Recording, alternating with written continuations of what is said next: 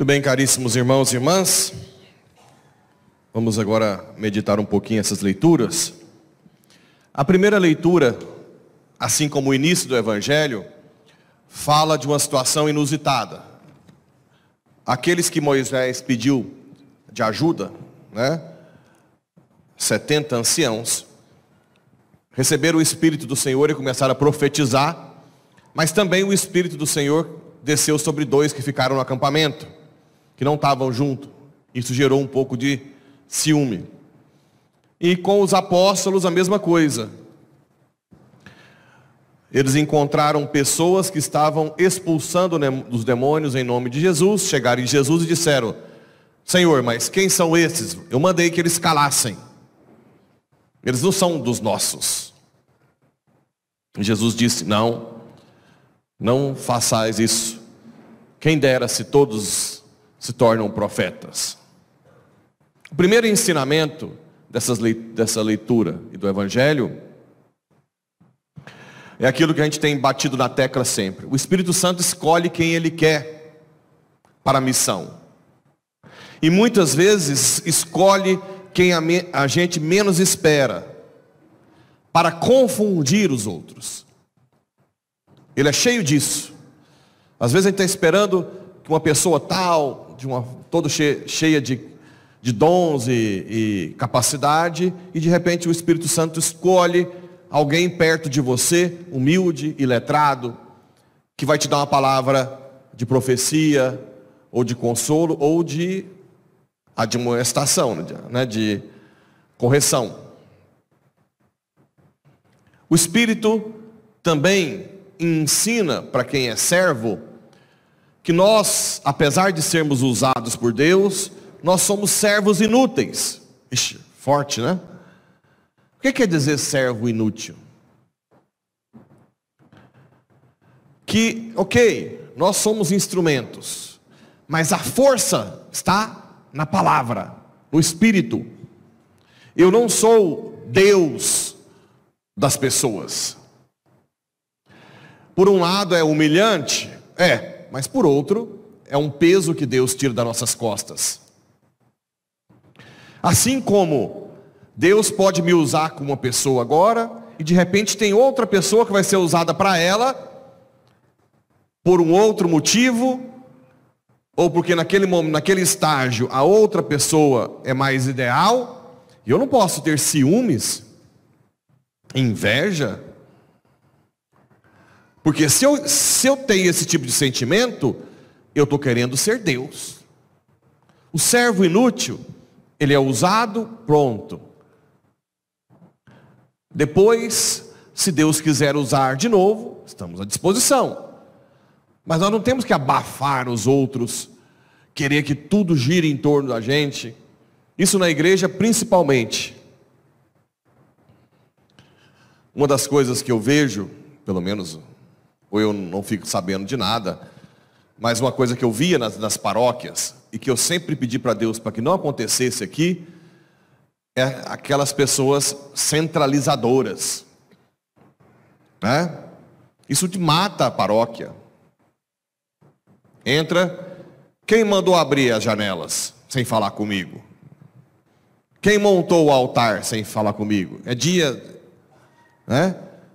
Ou então tinha lugar que a chave da igreja tem que ser, passar a pedir bênção. Aqui já tem chave, tem umas 200 pessoas que têm chave dessa igreja. Ora, se eu não puder confiar no paroquiano, eu vou confiar em quem? É claro que eu não dou a chave para quem não é paroquiano frequente. Ou para quem eu, não, eu sei que não tem uma maturidade espiritual. Mas qual o interesse de ter uma pessoa centralizando tudo? Para quê? Né? O que nós queremos é que todo mundo cresça. Todo mundo consciente que somos servos inúteis. Estamos aqui, Senhor, mas o que a gente quer, oxalá, oxalá, que apareçam pessoas muito mais santas que eu. Porque isso não vai ajudar só a pessoa. Uma pessoa muito santa ajuda o padre. Ajuda muito, reza pelo padre, dá bons conselhos, dá o exemplo. Para que, assim como eu, quem está nos nossos grupos da paróquia, eu faço questão que todo mundo tenha contato com padres bons. Sempre. Eu mando vídeo de um padre, palestra de outro padre. Se vocês pegarem homilias, por exemplo, cada padre aborda uma forma, mesmo que seja o mesmo a mesma leitura, né? Às vezes, quando eu tenho tempo, depois algum domingo, até depois da missa, eu ouço outra homilia para ver qual foi o aspecto que o outro padre abordou. Porque o Espírito Santo sopra. E mais, o Espírito Santo, isso é muito comum, conhece os corações de vocês. Então, muitas vezes, ele vai me inspirar a falar algo que vocês estão passando, para servir para vocês.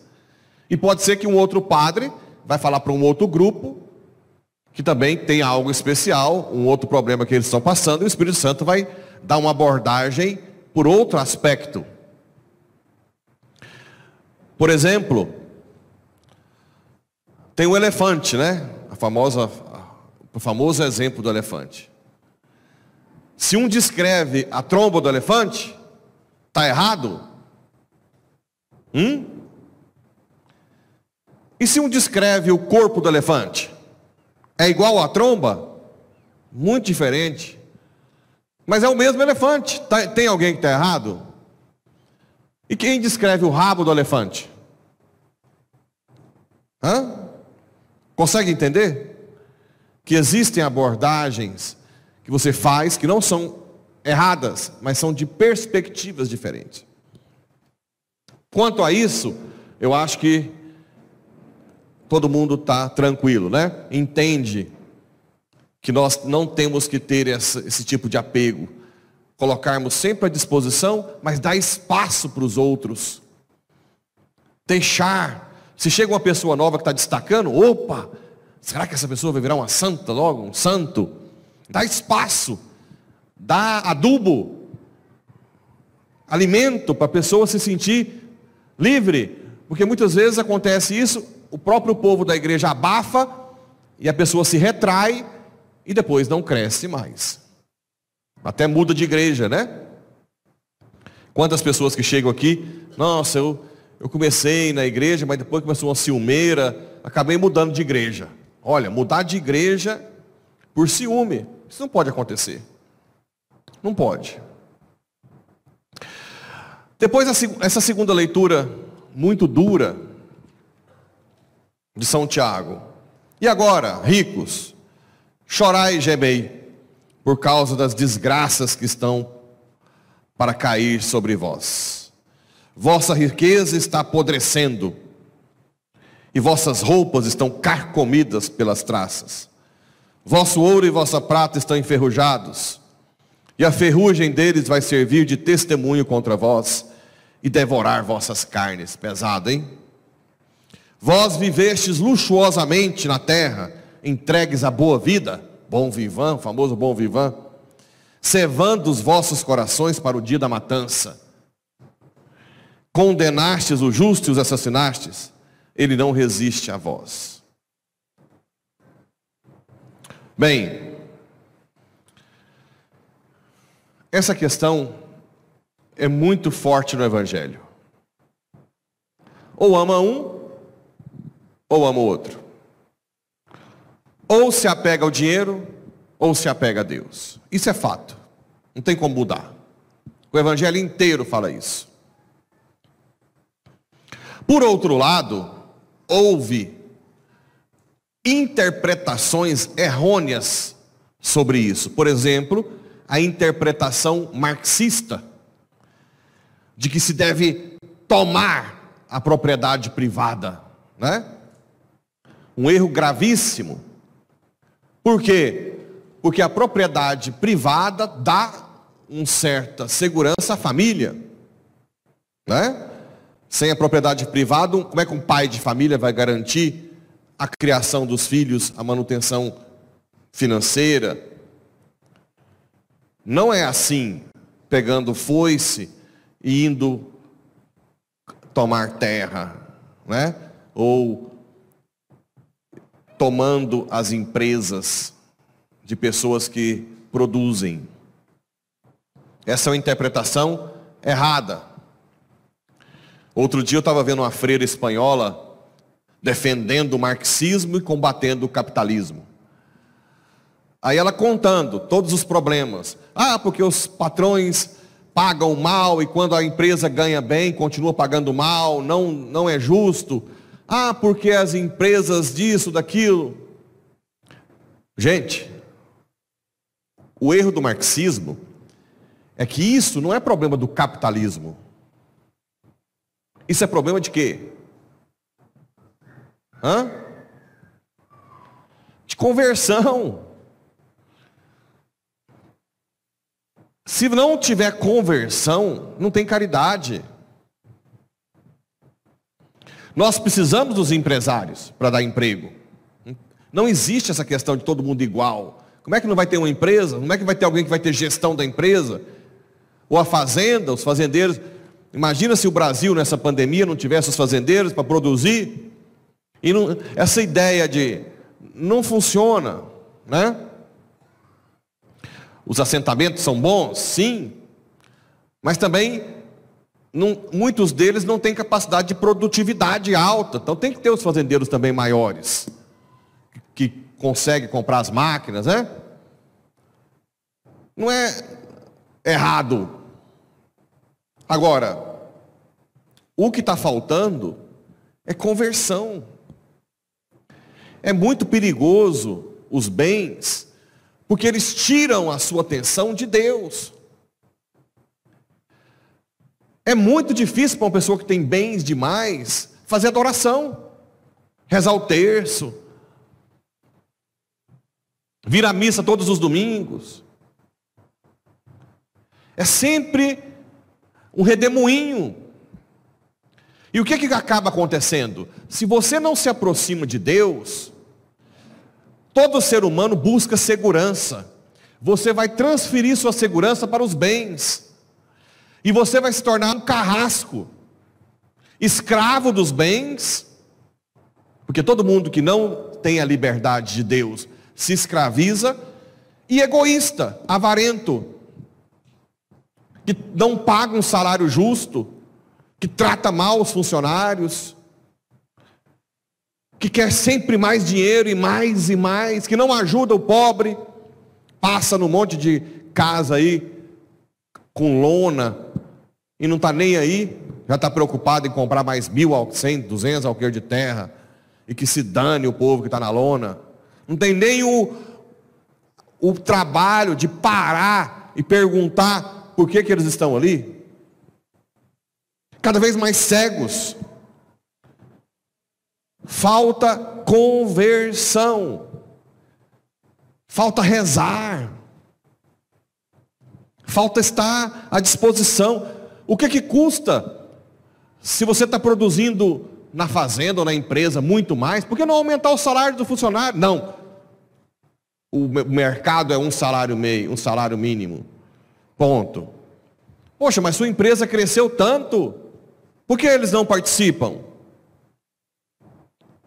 Por que não contribuir um pouco? Que na verdade você está ajudando uma família inteira, né? Uma família inteira. E gente, aqui vocês estão vendo a dureza. Não esperem um juízo final para isso, ou juízo particular, porque realmente vai ser muito duro. Repito, ninguém vai ser julgado porque era empresário fazendeiro. Não, isso não é pecado. Vai ser julgado pela avareza, por não se converter. Você já chegou no seu peão? Você está bem? Você está descansando? Você precisa de alguma coisa? Está te sentindo falta? Ou só manda. Tem gente que eu atendo aqui que está estressado, que o patrão só manda fazer dia e noite. Nem pergunta como tá. Claro que também tive o prazer de visitar empresas em Porá que todo mundo gosta do patrão, né? Mas é preciso converter o mais rápido possível. Porque realmente, se você morre desse jeito, aquela mesquinharia, está lá com lotado de dinheiro no banco, chorando para todo mundo, não ajuda nem a pagar uma conta de restaurante. Ah, vai ao inferno mesmo, aí. Não dá. Aquela mesquinharia, eu, eu, eu convivi com pessoas assim. Pessoas que me pediam, quando eu fazia curso fora, para trazer bolsa, sabe de quanto? 6 mil dólares. Sabe quanto que é 6 mil dólares? Quase 40 mil. E depois, quando eu passava um remédio, ah, seu remédio é caro. Eu chamava hipócrita. Que era gente próxima a mim, né? Hipócrita. Como é que esse bolsa caríssima você compra? Celular caríssimo. E depois choraminga cobra um sanduíche que pagou para uma pessoa. Tem gente assim, viu? Ou tem gente que tem na cabeça milionário. Milionário. Chega os coitados do vendedor de pano de prato na casa. Quanto que é um pano de prato? 10, 15? 15. Sabe o que, que ele fica? Nando! E eu não estou falando de gente que ganha mil reais, 10 mil reais, estou falando de gente que ganha 100 mil reais, que eu vi isso por mês. Vocês acham isso normal? Isso é doença. E depois acha o máximo. Ó oh, bem. Ela fala para a esposa, né? Tem que saber negociar. Se fosse você, ia pagar 15 conto. Paguei 10. Você vai ver o seu juízo desgramado. Dá 100, 200 reais que não vai mudar a sua vida. Você acha que, que, como é que Deus vai te ver desse jeito? E o erro, o que aconteceu com o marxismo, os países comunistas? Como eles não descobriram que o erro está na conversão, o povo que ficou poderoso, que são os governantes, ficaram bilionários, né? Ou seja, o comunismo é o, é capitalismo mais selvagem que existe, onde põe todo mundo pobre e os governantes bilionários. Então eu peço encarecidamente, principalmente vocês que vêm aqui, não sei, não tem, não tem nenhum caso particular na mente que eu não estou fazendo indireta para ninguém. Eu sei porque eu convivi com pessoas desse jeito. Eu convivi. Ficar lá 40 minutos fazendo a conta no restaurante para ver se o Guaraná Antártica era seu. Não, esse Guaraná. Pessoa bilionária, milionária.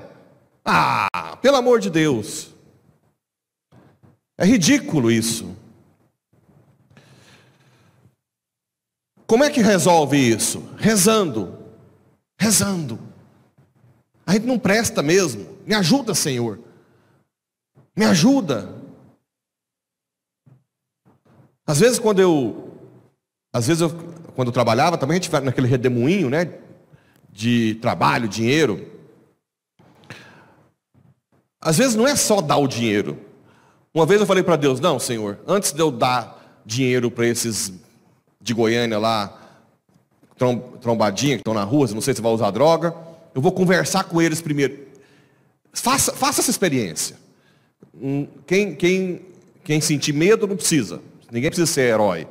Mas acontecia muito lá em Goiânia, batia no, no carro pedindo, pedindo dinheiro. Eu abaixava o vidro e falava assim, Primeiro, eu quero que você pegue na minha mão. Aí eu já ficava assustado. Você está bem? Aí já baixava a cabeça.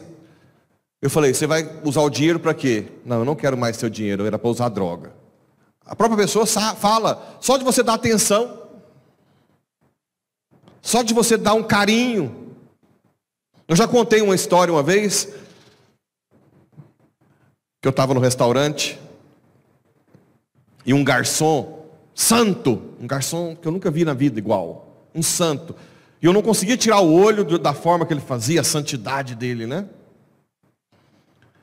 E aquilo eu fiquei meio que contemplando, porque o, garçom ele tem uma capacidade de ser cristão muito, porque o garçom Se ele faz tudo bem, ninguém elogia. Se ele erra, todo mundo joga pedra, né?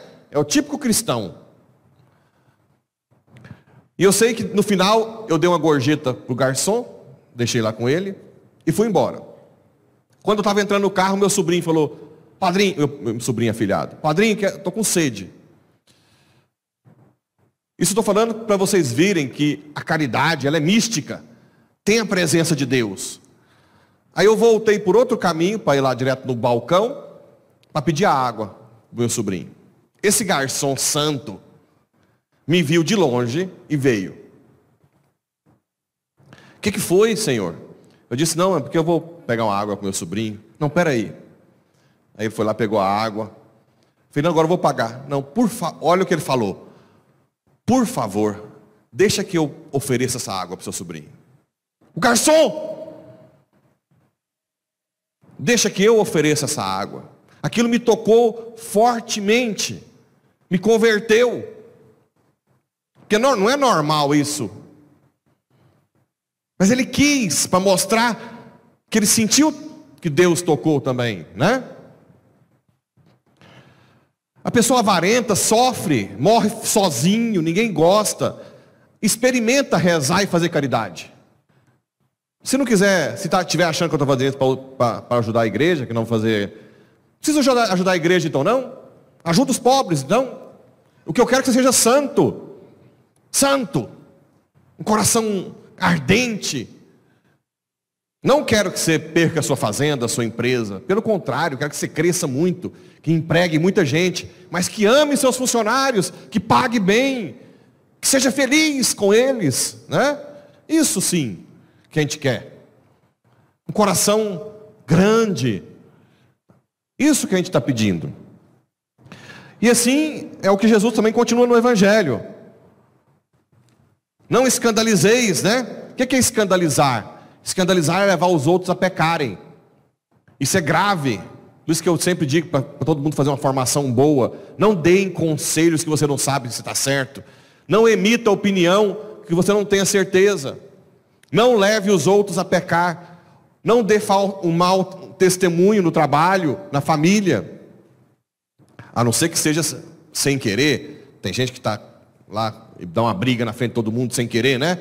Mas depois confessa, mas não faça isso de rotina, né? No trabalho, a inveja, o ciúme, ou a desonestidade de rotina, isso escandaliza, porque eles ligam você à igreja. Olha, você não vai na igreja? Se você tem problema para resolver, vem, confessa, faz direção espiritual, mas não leva os outros a pecarem. Isso é muito importante. É muito importante, principalmente casais, viu? Com essa nossa onda de redes sociais. Cuidado, mulheres, esposas, maridos, a foto que vocês colocam. Fotos provocantes de casamento, quem é casado, não é certo, né? É... Se vocês vão. Tudo bem que às vezes tem gente que é representante que vem, tem que jantar, almoçar com, com um médico, com um empresário, mas evitem estar tá sozinho com outra pessoa e se escandaliza. Eu, como padre, tem muita coisa que tudo que eu faço pode levar ao escândalo por ser padre. Ah, eu estou nem aí, o povo tem que se virar. Não, eu tenho que tentar mudar o meu jeito para não escandalizar. Pode ser que uma vez ou outra vai acontecer, mas eu tenho que estar sempre buscando melhorar. Vamos lutar para a gente ir para o céu. Vamos lutar para ser santos. Dá. Dá para ser santo. Na, na sua condição, o, o, empregado ser santo, o patrão ser santo, né? todo mundo ser santo. É possível. Deixa o Espírito Santo agir no seu coração. Ajuda.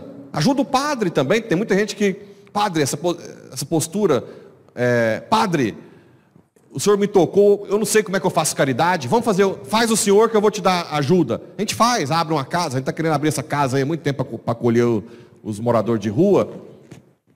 Empurra o padre também, se, se eu tiver devagar. Padre, tudo bem, você fica cobrando de mim, então faz lá alguma coisa que eu vou te ajudar. Pronto, empurra o padre. Um ajuda o outro a fazer caridade. Isso gera um ambiente virtuoso de amor. Isso vai agradar a Deus. Eu não quero que nenhum da Paulo VI chegue a esse nível no juízo particular e final. Não. Eu quero que todos, na hora do juízo, Jesus diga: meu filho, independente de ser patrão ou empregado, de ser rico ou pobre, não é isso o problema. Independente, mas todos com coração ardente de amor a Deus e ao próximo, né? Vinde, bendito do meu Pai, olha o lugar que eu te preparei antes da criação do mundo. Vem agora viver a eternidade comigo. É essa fala que eu quero que vocês tenham. Todos. Todos. Que Nossa Senhora nos ajude, cada dia mais, a dar a vida pelo amor. Assim seja. Amém.